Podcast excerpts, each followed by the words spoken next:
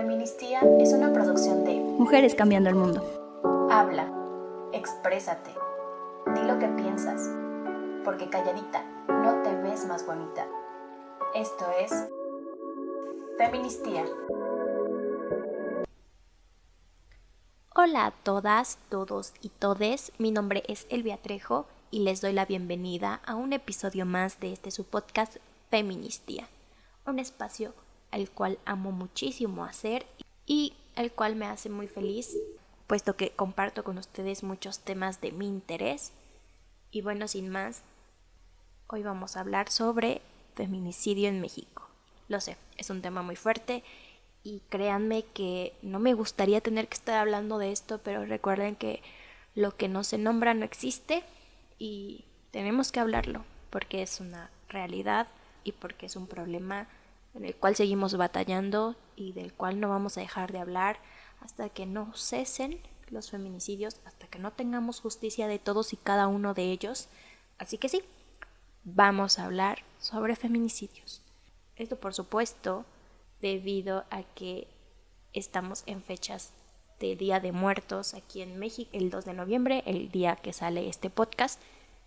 Estamos celebrando a los muertos en México esta festividad grandiosa pero también ha sido un tema de reflexión respecto a todas nuestras hermanas a las cuales arrebataron la vida y que muchas mujeres y colectivas feministas han decidido mostrar su respeto hacia estas mujeres haciendo ofrendas. En este caso en la Ciudad de México se realizó una marcha de Catrinas para exigir verdad y justicia por las víctimas de feminicidio. Esta marcha se dio el día domingo, primero de noviembre, en el homiciclo de Juárez, es importante que recordemos y no olvidemos que los asesinatos de mujeres no son cifras.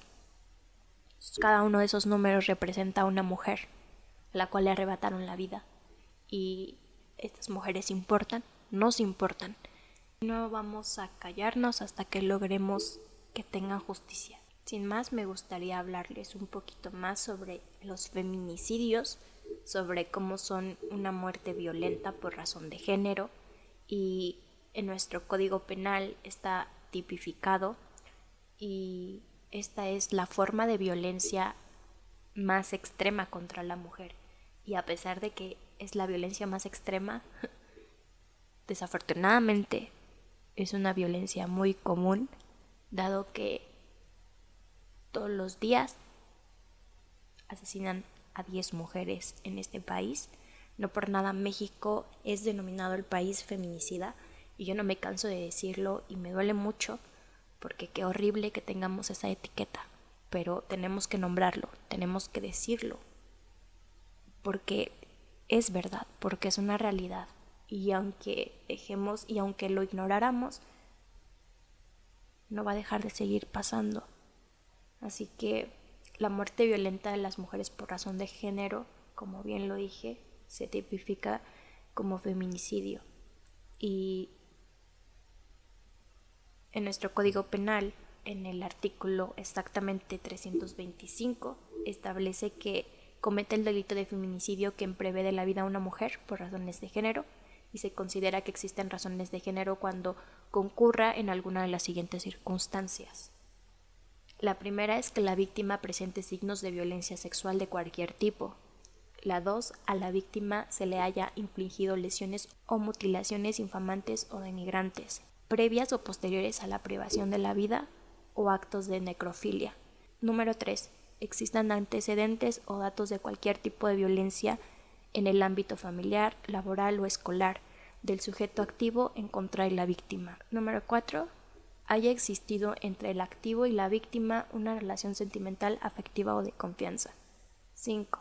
Existan datos que establezcan que hubo amenazas relacionadas con el hecho delictuoso, acoso o lesiones del sujeto activo en contra de la víctima. 6. La víctima haya sido incomunicada cualquiera que sea el tiempo previo a la privación de la vida. 7. El cuerpo de la víctima sea expuesto o exhibido en un lugar público.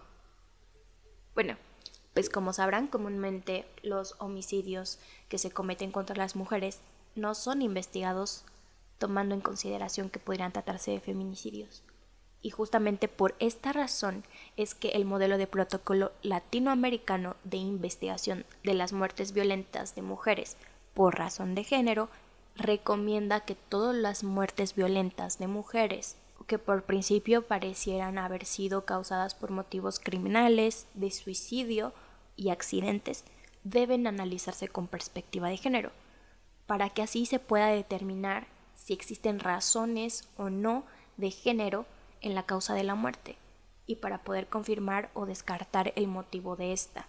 El tema del feminicidio no es nuevo, lo escuchamos todo el tiempo, pero pareciera que entre más se nombra, más indiferencia hay por parte de muchas otras personas. A las mujeres, principalmente a las mujeres feministas, nos hace mucho ruido esto, porque nos parece increíble a las personas les siguen importando cualquier cosa menos la vida de las mujeres.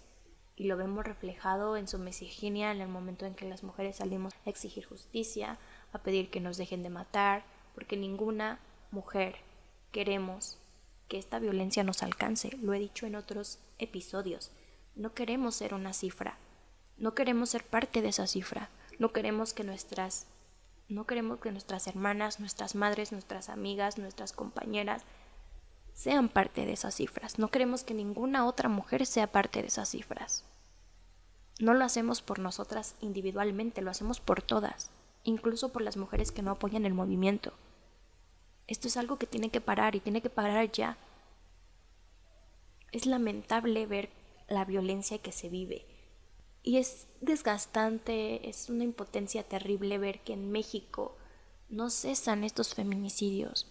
A pesar de la pandemia, a pesar de que las mujeres tuvimos que recluirnos en casa, estas violencias no han parado, porque en la menor provocación cuando las mujeres salen a la calle pierden la vida.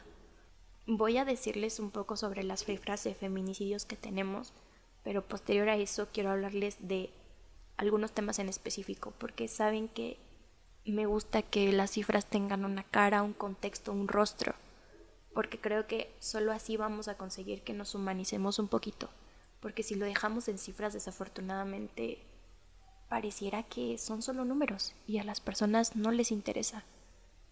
Ya lo había expresado también en otro episodio del podcast, que para mí ver estas cifras me duelen, me duelen solo leerlas porque para mí sí representan a una mujer que fue asesinada, una mujer a la que le arrebataron la vida.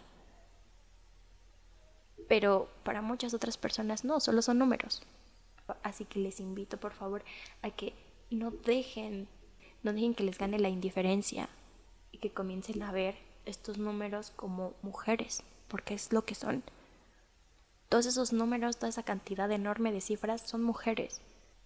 En los primeros nueve meses del 2020 en México se han registrado 704 presuntos delitos de feminicidio.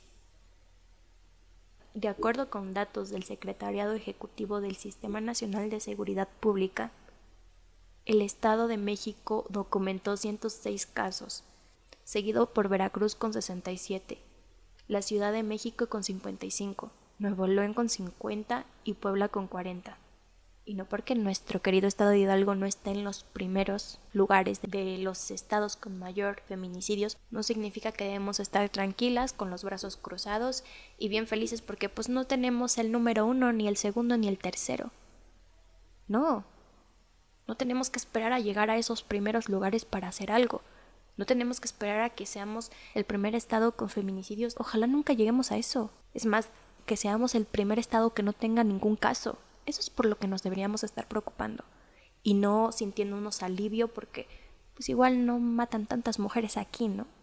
Creo que eso me parece cínico y, y terrible que nos conformemos y desestimemos la importancia de la lucha de las mujeres en este estado solo porque no ocupamos los primeros lugares.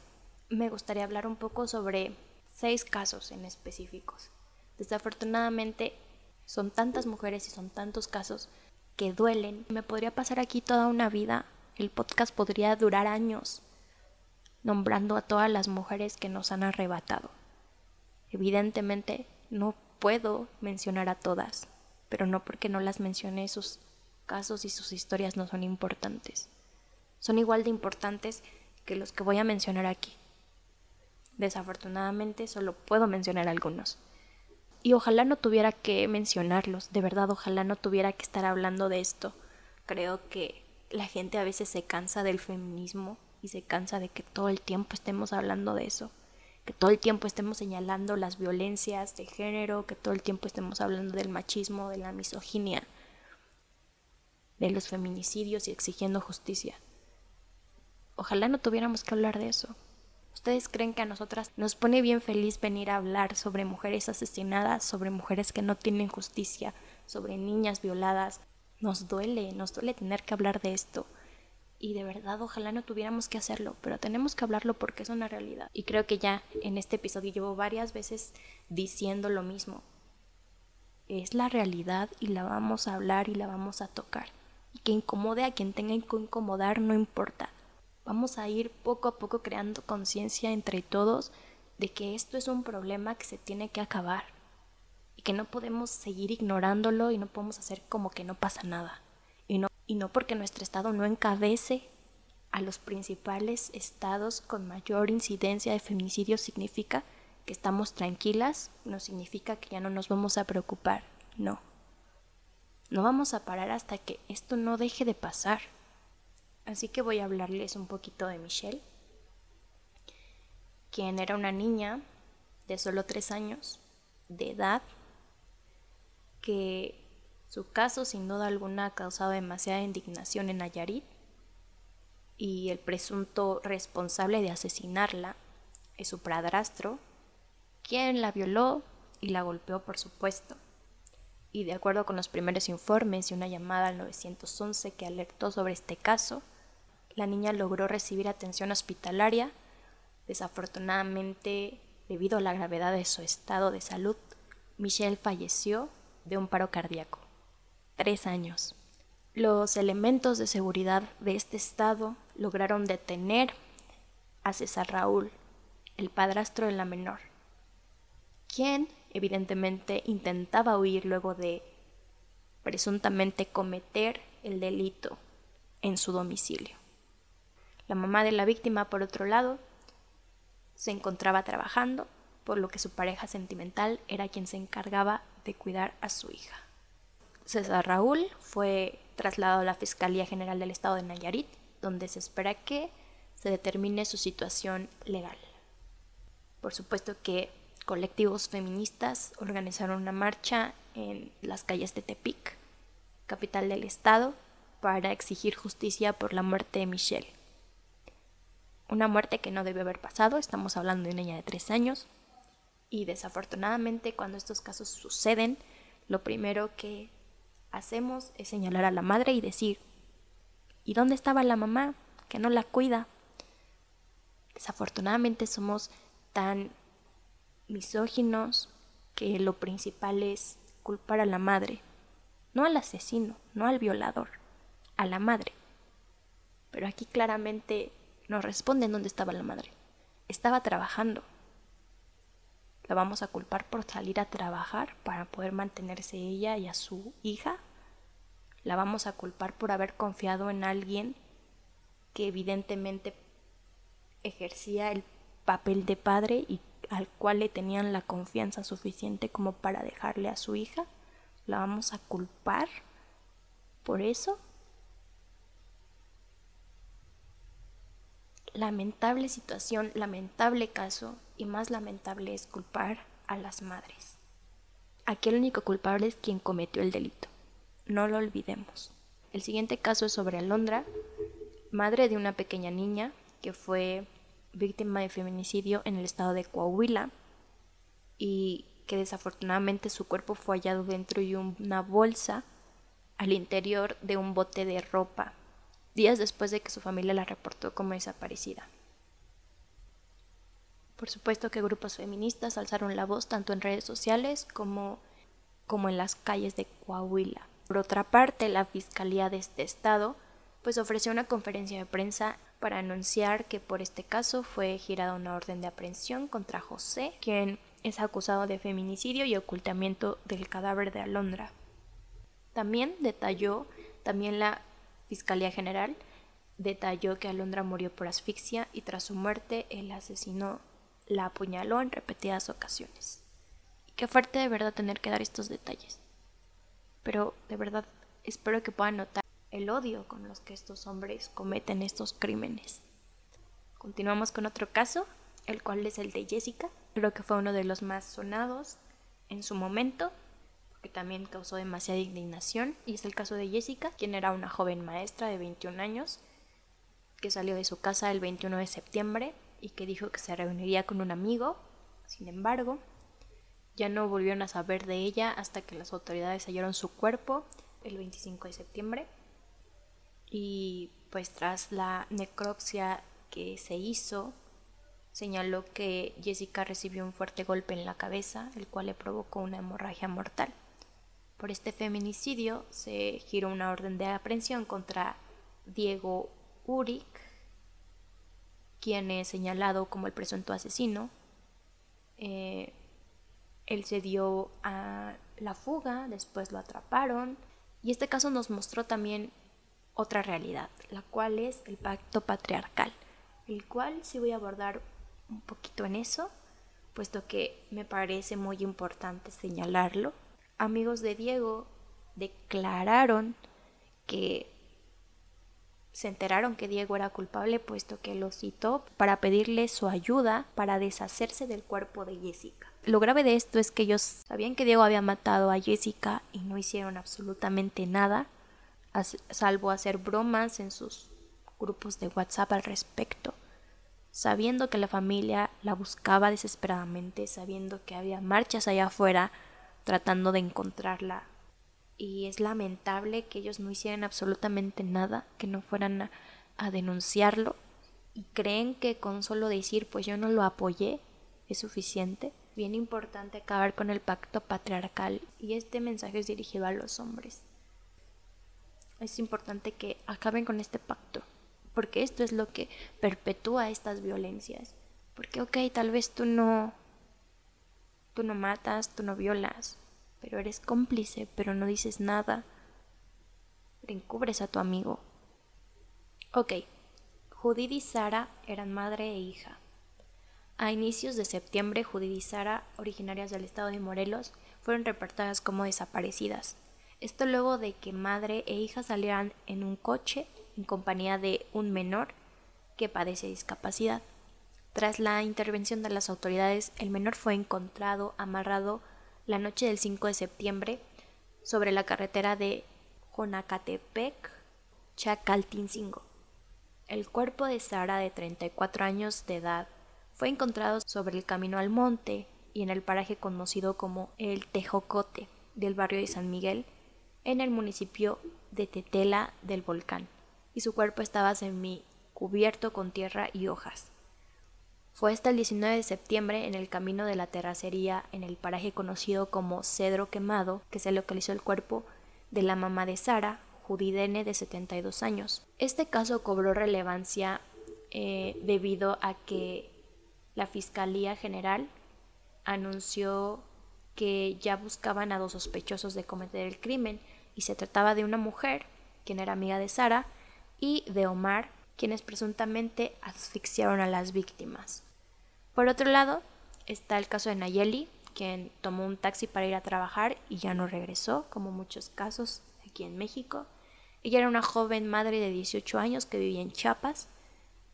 Se encontró su cuerpo abandonado en la carretera. Por supuesto que su cuerpo presentaba signos de violencia y presuntas agresiones sexuales en redes sociales se habló mucho de justicia para Nayeli y estamos y desde aquí reiteramos que sí, exigimos justicia para todas y cada una de las mujeres que hemos mencionado hasta ahora. siguiendo con esta lista de casos, tenemos a Elmi, a quien la mató el padre de su hijo. El 21 de septiembre fue que las autoridades en la Ciudad de México encontraron su cuerpo dentro de una bolsa negra esta bolsa fue abandonada en la alcaldía de Milpa Alta y el cuerpo de la joven se encontraba amarrado de pies y manos.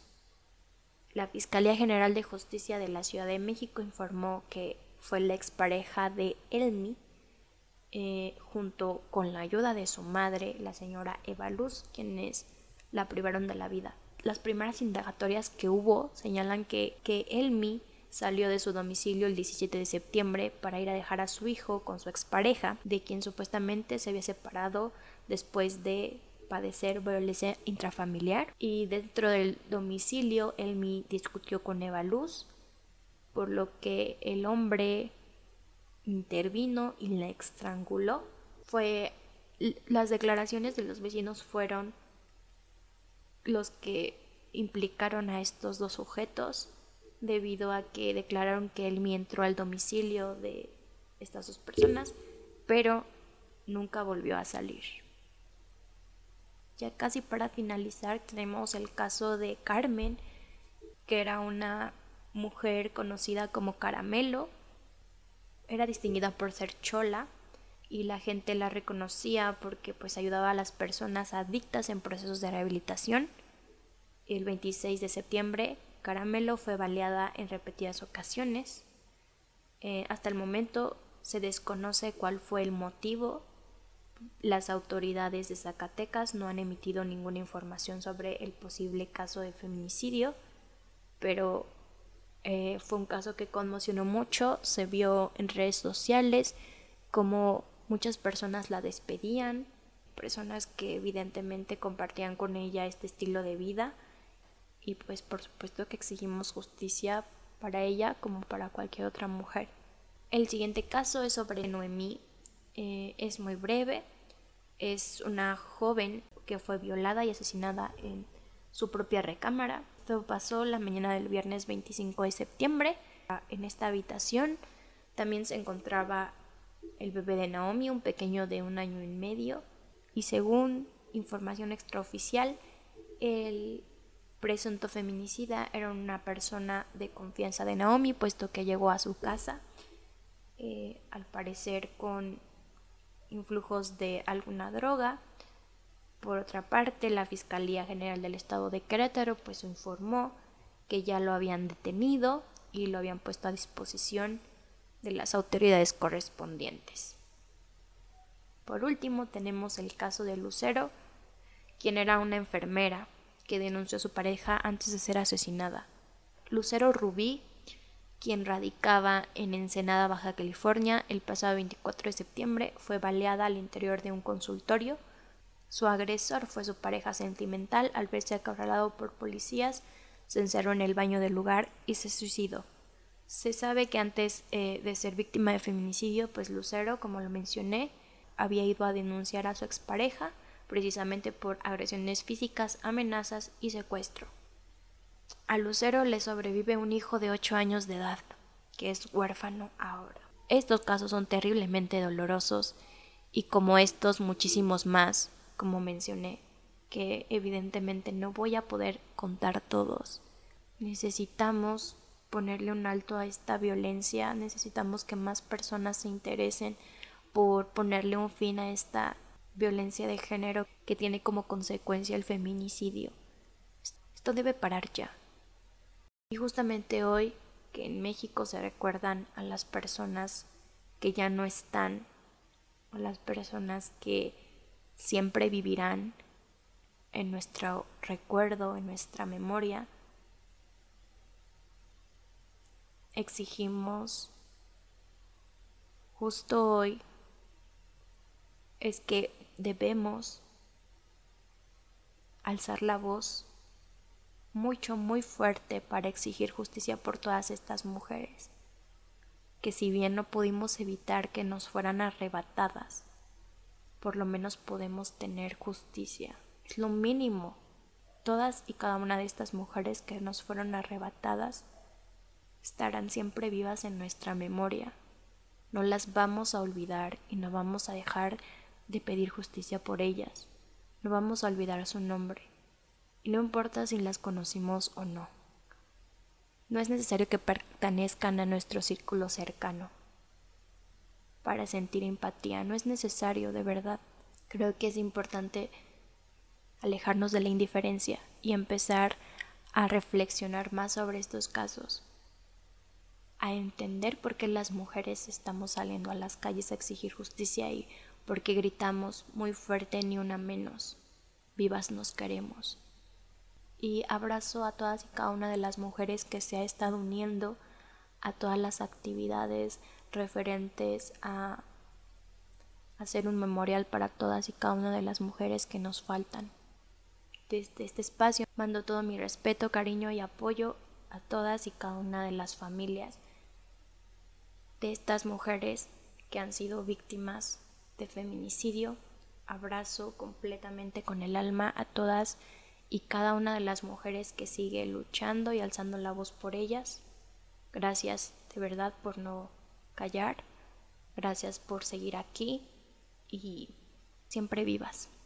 Deseo con el alma que podamos parar con estas cifras horribles, que podamos parar con estos feminicidios, porque no es posible. Retomando una frase de una bonita ofrenda que hicieron nuestras compañeras feministas de Supango, que decía, no nos alcanza el cempasúchil para guiar a todas las que nos fueron arrebatadas. Es completamente cierto. No nos alcanza.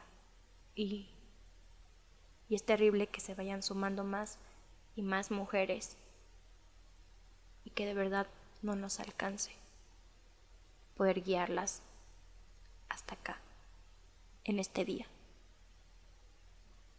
Yo soy Elvia Trejo, les agradezco mucho por escucharme, les abrazo con el alma y nos escuchamos la próxima semana.